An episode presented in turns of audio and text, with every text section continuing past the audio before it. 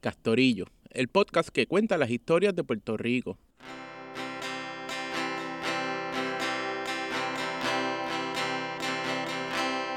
Capítulo 2. La radio contraataca. Saludos, cookies. Estamos en paro, eh, la administración universitaria no ha cedido. Nuestra primera opción era el diálogo, la negociación y el acuerdo, pero no nos han dejado otra salida que una huelga indefinida. Esta huelga será una huelga creativa. Una estación radial para la huelga. Transmitiendo por vez primera dentro de la YUPI, Universidad Bajo Poder Estudiantil. Esto es Radio Huelga. Meses de trabajos de base rindió fruto en una huelga bien organizada. Huelga que comenzó con un choque violento entre estudiantes y seguridad privada. La Capitol reclama ocho vehículos, cuatro de la universidad y cuatro de su propiedad. Fueron vandalizados durante la violencia que se desató esta mañana en el recinto de Río Piedras. Un jeep y varias guaguas le pasan por encima las barricadas. Los estudiantes contestan. Todo esto fue frente a las cámaras de los grandes canales.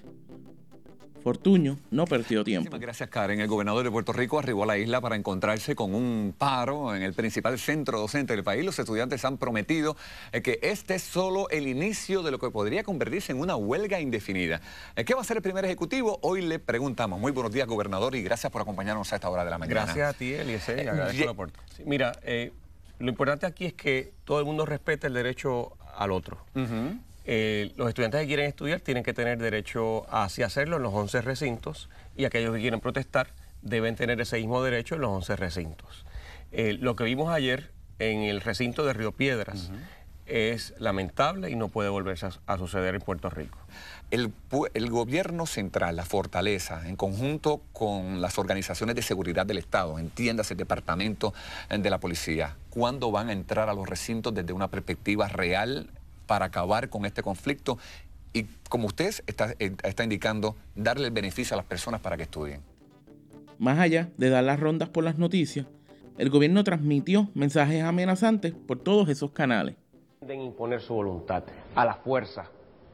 Al pueblo de Puerto Rico le ha quedado más claro que nunca que estos elementos disociadores no representan los deseos de la mayoría del estudiantado. Se escudan detrás de una supuesta defensa de los estudiantes para llevar a cabo su campaña violenta por motivos puramente políticos. Insisten en una huelga a la que, como ha dicho nuestro Tribunal Supremo, no tienen... Hasta llegar al programa más visto de la televisión puertorriqueña. ¡Héctor! ¿Dónde estará Héctor? ¿Dónde estará Héctor?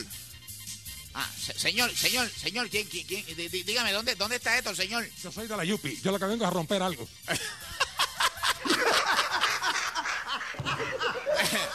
mira, mira, Héctor. tres carros, tres carros para desbaratarlo.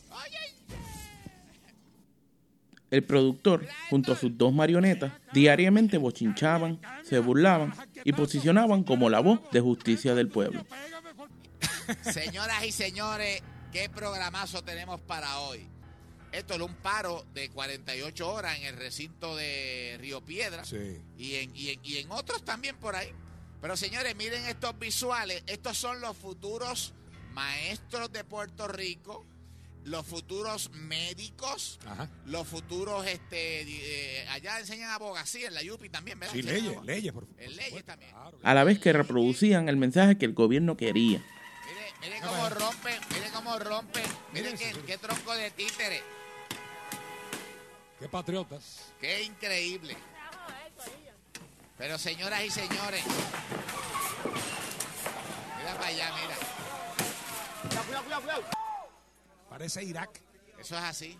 Pero señoras y señores, mire, déjeme decirle a estos, a estos títeres, a estos bandidos, señoras y señores, que son una minoría, porque la Universidad de Puerto Rico, ¿cuántos tienen son estos? ¿12 mil, 18 mil, algo así? Bueno, son, estamos hablando de 11, 11 recintos, así que estamos hablando de bastantes miles. 18 mil aproximadamente. Muchísimo más, muchísimo más. Señores, y una minoría de títeres enmascarados lo que están haciendo esto.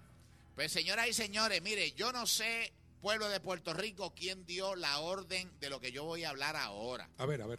Pero señores, mire, el veneno se combate con el veneno. Si a usted lo pica una o lo muerde una serpiente, hay antídotos que están hechos a base del veneno. Señores, los títeres se combaten con títeres. Ahora eran los estudiantes los dueños de su identidad. No se necesitaba una conferencia de prensa con grandes medios para que la gente supiera lo que estaba pasando en la huelga. La radio ayudó a expandir la comunicación y coordinación entre los diferentes recintos de la universidad alrededor de toda la isla.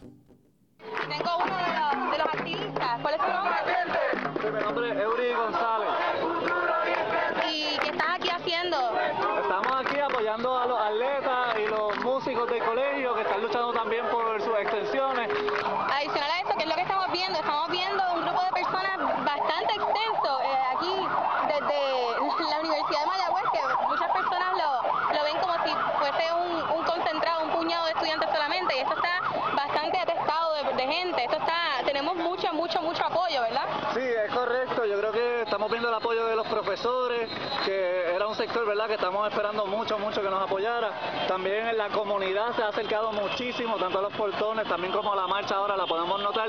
Y hay muchos otros sectores, hay banderas de, de, compañeros de LGBT, hay, hay compañeros sectores de aquí de la comunitarios que nos están apoyando y están apoyando todo lo que se está haciendo en este lugar para que el pueblo vea, todo lo que están pasando en los carros, vean que, que en el colegio hay una lucha real, hay una lucha justa, que no son inventos de los estudiantes, sino que es una lucha justa para todos los estudiantes. 11 recintos, una sola UPR. Esto fue Melissa Vargas reportando directamente desde aquí, desde Mayagüez. Muchas gracias. Pasamos a los... Los días seguían y la huelga por el derecho a la educación universitaria continuaba. Para tirarle más leña al fuego estudiantil, la administración anunció que a partir del próximo semestre académico se iba a implementar una cuota de 800 dólares, un aumento de más del 100% a los costos universitarios. Las reuniones entre el Comité Negociador Nacional y la administración iban a paso lento. Buenas noches, radios escuchas. Aquí tenemos en exclusiva de Radio Huelga al, al representantes del Comité Negociador nos vienen a decir que pese al entampamiento de la administración, las negociaciones continúan. Aquí lo dejo con Giovanni Roberto, el portavoz, uno de los portavoces del Comité Negociador. ¿Qué nos tienes que decir, Giovanni? Bueno, lo primero saludar a esos estudiantes que continúan despiertos y siguen en la resistencia a esta hora de la noche.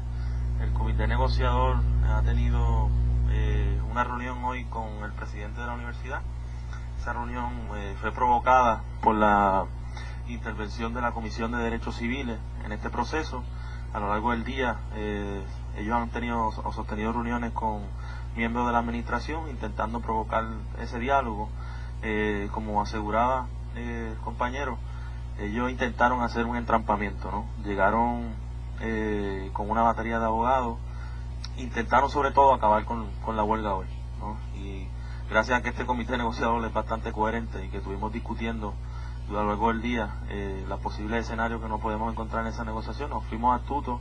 En un momento al principio eh, ellos lanzaron que esos eran los, tres temas que iban a discutir iba a ser la, la, certificación 98, que lo que nos ofrecían, que lo que nos ofrecían era suspenderla eh, por 30 días, una medida un poco para pa engañarnos.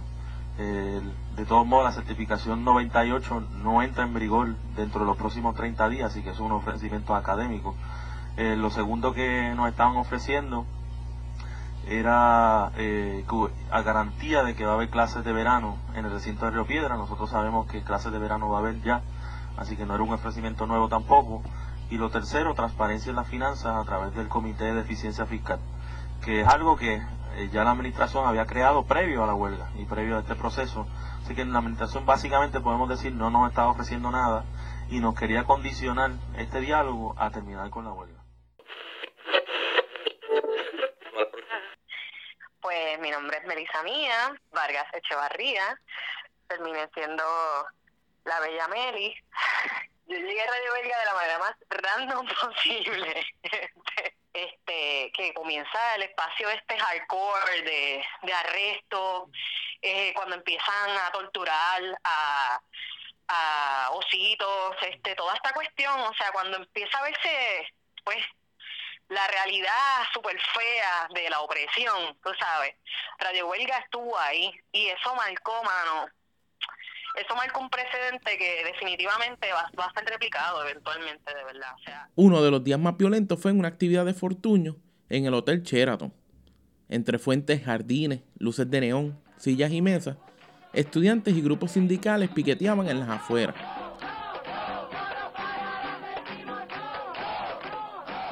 Una fila de policías mantenía el piquete sin acceso a las entradas del hotel. Un grupo de estudiantes logró burlar la seguridad y llegó al lobby.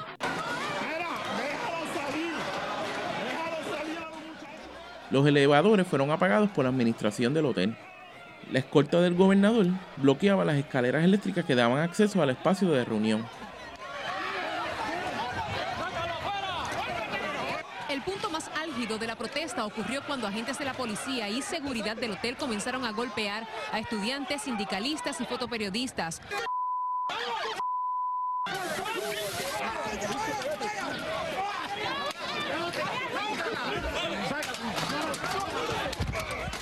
Estudiantes empiezan a correr buscando las pocas salidas del hotel.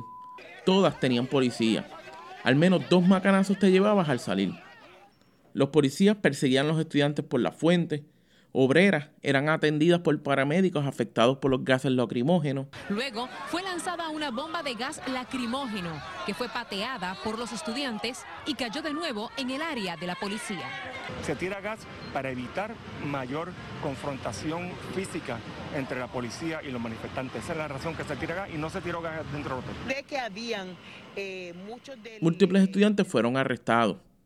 El camarógrafo Carlos Pérez captó el momento en que varios oficiales arrestaban violentamente al huelguista conocido como Cito.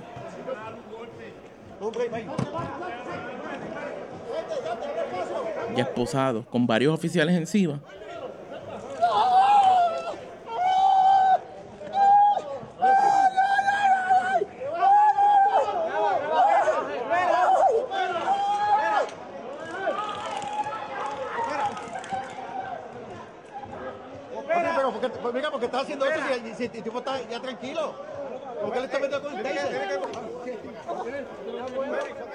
Según el Centro de Periodismo Investigativo, Fortuño recogió un millón de dólares para su fallida campaña Fortuño 2012. Al final de la noche, en conferencia de prensa, Figueroa Sancha llamó héroes a los oficiales.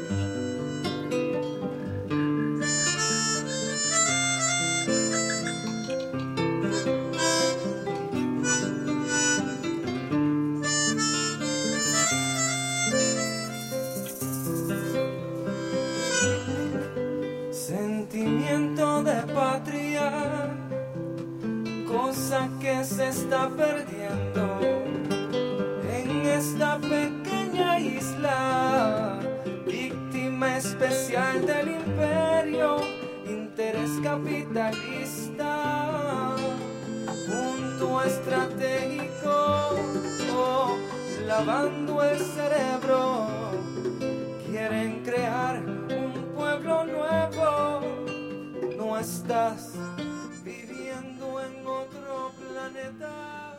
José Figueroa Sancha ordenó que no entrara nadie ni nada a los recintos, sacando a todos los cadetes de la Academia de la Policía, los acomodaron haciendo una verja humana alrededor del campus.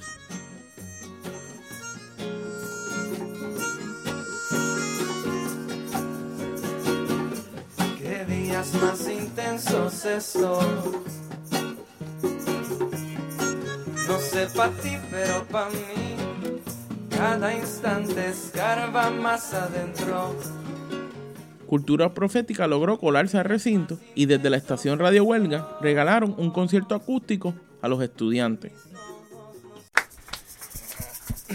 Saludos aquí, bienvenidos, les habla DJ Barricada, tengo sentado aquí al lado mío a... Al Castor González Nación, aquí en vivo, en directo y a todo color. Mi gente, que para que sepan el contexto aquí, que vemos que hay muchas personas de otros países conectados. Nos encontramos ahora mismo en el estudio Antonia Martínez Lagares de la Universidad de Puerto Rico. En estos momentos llevamos ya una huelga de... Ya se me se ve la cuenta. como casi 30, ¿verdad? 30, ¿Cuántos que son? ¿30 y qué? días. 30 días en huelga y Sí, esto estamos... parece como tres años aquí. Tres así años que- aquí. Y en estos momentos estamos aquí transmitiendo en vivo eh, en medio de la universidad ocupada por nosotros los estudiantes. Exacto, Así bajo nueva administración. Bajo nueva administración mejorada. Para que Y- todo- todas las personas de los otros países comprendan el contexto en que estamos en estos momentos transmitiendo esta velada con cultura. Y nada, esto es Radio Huelga, la voz de los estudiantes en los medios. Yo quiero acordarles, aunque me imagino que ustedes lo han hecho todo el día, pero a todos los que no han visto todavía las imágenes de lo que pasó anoche en el Sheraton, que, Sí. que chequen en YouTube están. eh, que de verdad yo las vi ahorita y estaba así de que lloré, lloré y todo, mano, de la tristeza y la, lo fuerte que eran las imágenes. El, el superabuso del poder y, y después que se atrevan a decir que, que lo hicieron bien, ¿viste? Y que son, Son héroes. Que son héroes. Son héroes, wow, Figueroa mano. Sánchez los declaró héroes y los reafirmó. Los reafirmó. Y las declaraciones por Facebook. Las Ah, declaraciones de los policías por Facebook están fuertísimas, es, es obvio, están tirados al medio. Sí, no, y después, pero ese es su trabajo. Radio Escucha participaban del chat. Eran igual de importantes que las que hablábamos por el micrófono. Exalumnos, activistas, maestras, retirados, boricuas en la diáspora, familia, madre y padre. Todo el mundo afuera, estábamos todo el mundo afuera, empiezan los arrestos.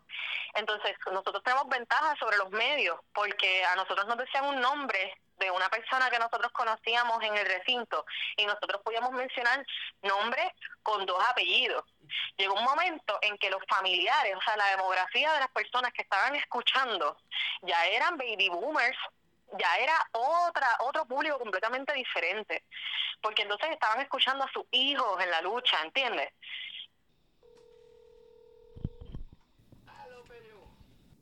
Para indagar sobre otros aspectos de Radio Huelga, llamé al baby boomer más cercano, mi papá.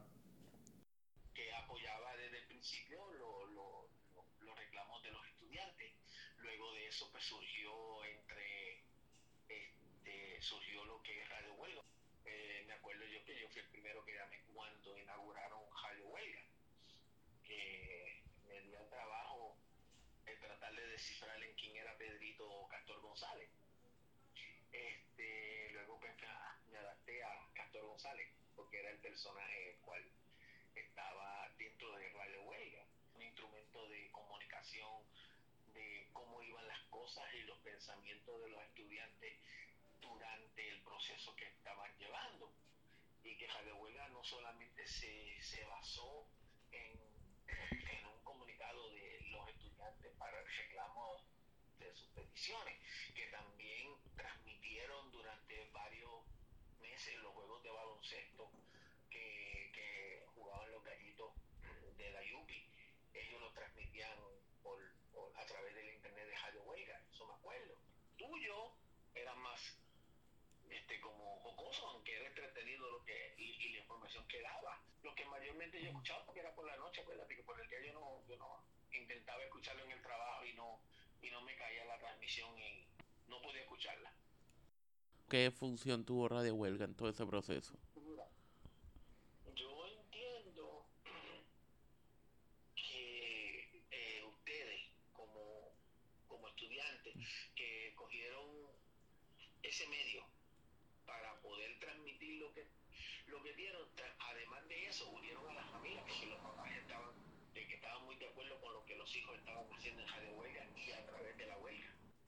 ¿Entiendes? Luego de ustedes sirvieron de ejemplo para que Mayagüez hiciera también como una pequeña estación, porque ellos también tenían programas desde Mayagüez, eh, resistencia colegial, tú sabes. Y eso yo, yo creo que ayudó mucho también a la huelga, a que tuvieran más, este, se estabilizaran más, hubiera más comunicación, no fuera solamente los medios de televisión y los radios pagados, que son, que ellos pues, muchos dicen lo que tienen que decir, pero muchos pues se limitan y cortan y editaban. Ustedes no, ustedes decían las cosas como eran y al pan pino bien. a los 50 días de ocupación del campus, en un último intento de rescatar la opinión pública, la administración de la UPR junto al gobierno inició una campaña publicitaria. UPR para todos. Copiándose de los medios estudiantiles, pusieron estudiantes llamando a que se acabara la huelga. Esto salió por periódicos, radio y televisión. Isoel Sánchez, estudiante de la Universidad de Puerto Rico en Humacao, estudio Ciencias Sociales en el recinto de Humacao. En estos momentos la huelga no, está, no, no da ni fruto ni da nada. En realidad lo que ha hecho es una pérdida de tiempo para los estudiantes universitarios de la Universidad de Puerto Rico. Esto es algo completamente innecesario. Mi nombre es Cristal Robles, eh, estudio en el Departamento de Administración de Empresas en el recinto de Humacao y estoy en tercer año. La huelga me ha afectado en el sentido de que eh, yo estoy en mi tercer año y esto me ha atrasado. A mis compañeros huelguistas que están en los portones, se entiende que quieren alzar la voz, pero no son la mayoría y aquí la mayoría de los estudiantes se han visto afectados. Para esta huelga no hay razón. Recapacitemos y pensemos. Digámosles, basta ya la huelga. Está de más. Por favor, ya no se dejen llevar porque estoy ya de vacaciones, que salgan de sus casas y vamos a estudiar porque ya basta de esto. El mismo día que empezaron los anuncios, se identificaron a todos y a todas como miembros del PNP. Fotos de ellos en campaña y con Fortuño circularon por las redes sociales. Triste la historia de Isoel y Cristel, que en mayo del 2019, casi 10 años después de aparecer en los anuncios, hicieron noticia cuando ambos se declararon culpables a nivel federal por fraude al gobierno, luego de facturar miles de dólares al gobierno PNP por unos servicios que nunca dieron. Buhu. Con las negociaciones habiendo avanzado significativamente, el Comité Negociador Nacional dio un mensaje al país. Amigo y amiga estudiante, hemos andado juntos bajo el sol y la lluvia, guiados en esta intensa jornada por algo justo, sencillo y razonable, la defensa de nuestra educación pública universitaria. Te hablamos a ti también, madre, padre, ciudadano y ciudadana, en fin, a todo el pueblo de Puerto Rico. Les decimos que ha sido un camino largo, intenso y difícil, porque el presidente de la Torre y la presidenta de la Junta de Síndico, Igris Rivera, han hecho todo lo posible por evitar el diálogo abierto, entorpecer el proceso de negociación y rechazar nuestros reclamos. A pesar de todo eso, y gracias al apoyo de la comunidad estudiantil, nos hemos mantenido firmes en nuestra encomienda de hacer valer los mandatos de cada una de nuestras asambleas. Asambleas democráticas que representan el sentir mayoritario de nuestra comunidad. Por eso hemos insistido en sentarnos a negociar y queremos seguir negociando. Nuestros reclamos han sido los mismos desde el primer día. El primer reclamo ha sido la derogación de la certificación 98, un documento que de implementarse como estaba le hubiese arrebatado el beneficio de la exención de matrícula a estudiantes que representan un valor incalculable para nuestra universidad. Hoy le podemos informar que hemos rescatado el derecho de estos estudiantes y la aportación que hacen a la universidad, logrando que la Junta de Síndicos se comprometa a garantizar nuestros acuerdos. Aún falta lo esencial. Este es el alza en los costos de estudio, ya sea por un alza directa a la matrícula o por la imposición de una nueva cuota para todos y todas. No en un futuro lejano, sino ahora, este próximo agosto. Cada reunión nos confirma que la administración universitaria tiene toda la intención de poner el peso de esta crisis sobre los hombros de los y las estudiantes y sus familias.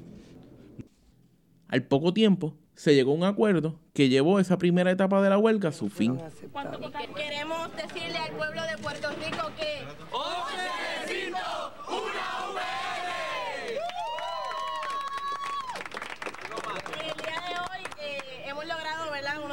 grandes retos durante este proceso huelgario.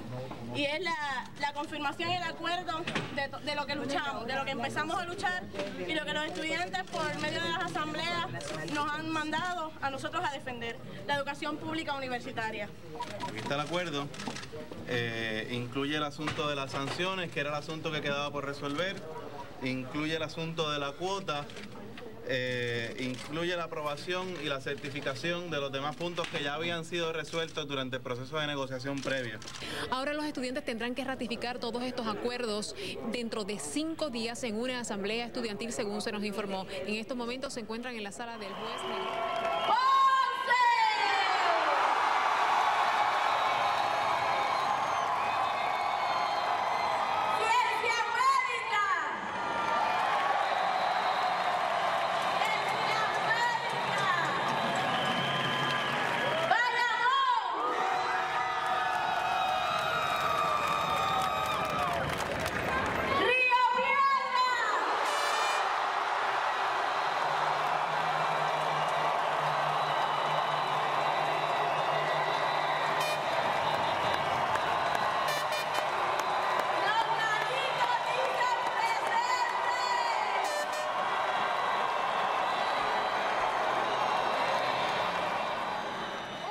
La Asamblea Nacional Estudiantil fue convocada para ratificar los acuerdos y darle fin a la huelga. En el Coliseo Pachín Vicens de Ponce se reunieron miles de estudiantes de todos los recintos. Esta fue simultáneamente transmitida por Radio Huelga y las estaciones creadas en los otros recintos.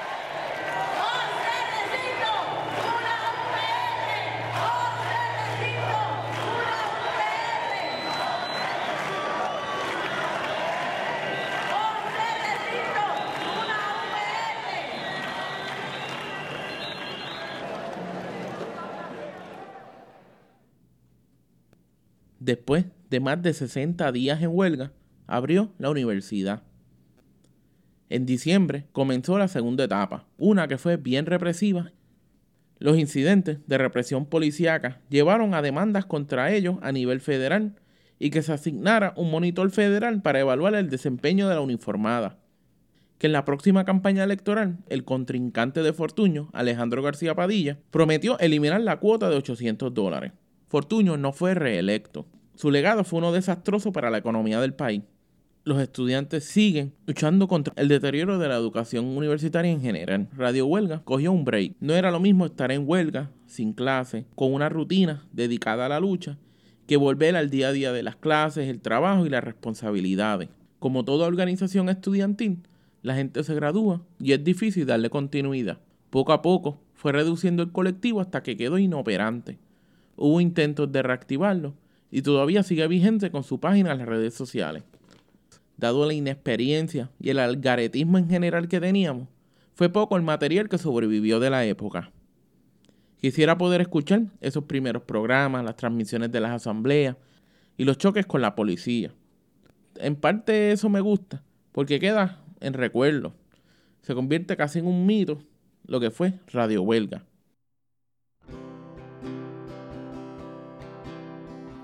Gracias por escuchar Castorillo, el podcast que cuenta historias de Puerto Rico. Castorillo está en Facebook, Instagram y a veces por Twitter. Cariñitos para ustedes. Solidariamente, Castor.